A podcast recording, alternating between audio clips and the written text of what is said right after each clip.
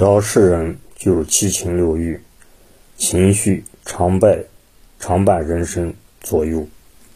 那么情绪是什么呢？我觉得情绪它是一个信号，它反映我们的身体的生理还有意识，主客观的状况都反映在情绪上。当然，情绪也不是绝对的正确，它也有片面性，因为人是有意识的，情绪掺杂在人的主观意识，所以它带有片面性。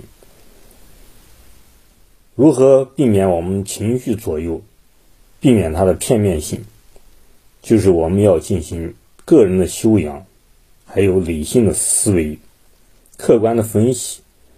这样才能做出正确的判断。我们身体会发出各种信号，疾病、不良的情绪，特别是心理疾病的，都是一种表现。就如一些指示器，我们开车可以看到很多的水温指示器、油表指示器，其实情绪也跟那个道理是一样的。它亮出了红灯，让我们引起注意，让我们分析自己的身体出了什么毛病，然后做出必要的应对措施，这是它的作用。大可不必为情绪而烦恼而痛苦，它只是一个指示灯。当然，它这个指示灯。只是我们身体的指示指示系统的一种，我们的指示系统有很多，所以说它并不代表我们身体的全部，只是指示系统的一部分。我们要冷静的去分析情绪发生的根源，然后我们才能有应对的措施、解决的方法。当我们有这样子心态的时候，我相信，不论你身处什么样的情绪当中，焦虑、抑郁、烦恼、痛苦，都可以自我解脱。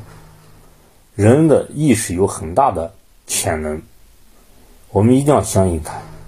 就包括抑郁症，抑郁症也是由于我们的大脑的思维活动而造成的大脑的病变。那么我们也有能力，有方法。能让自己走出抑郁症，最主要是要有相信这一点。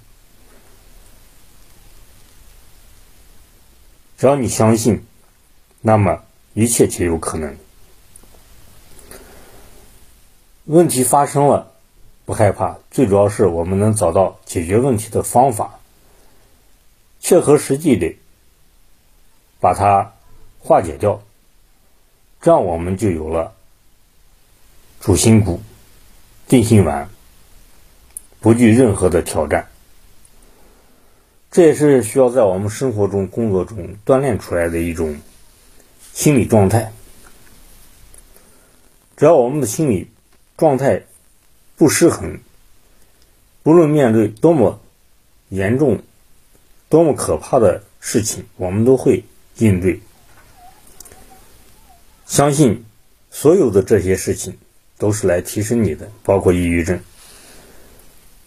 抑郁症也不要把它想的多么可怕，就跟毛主席说的，战略上我们要藐视它，战术上我们要重视它，我们要知己知彼，方可百战不殆。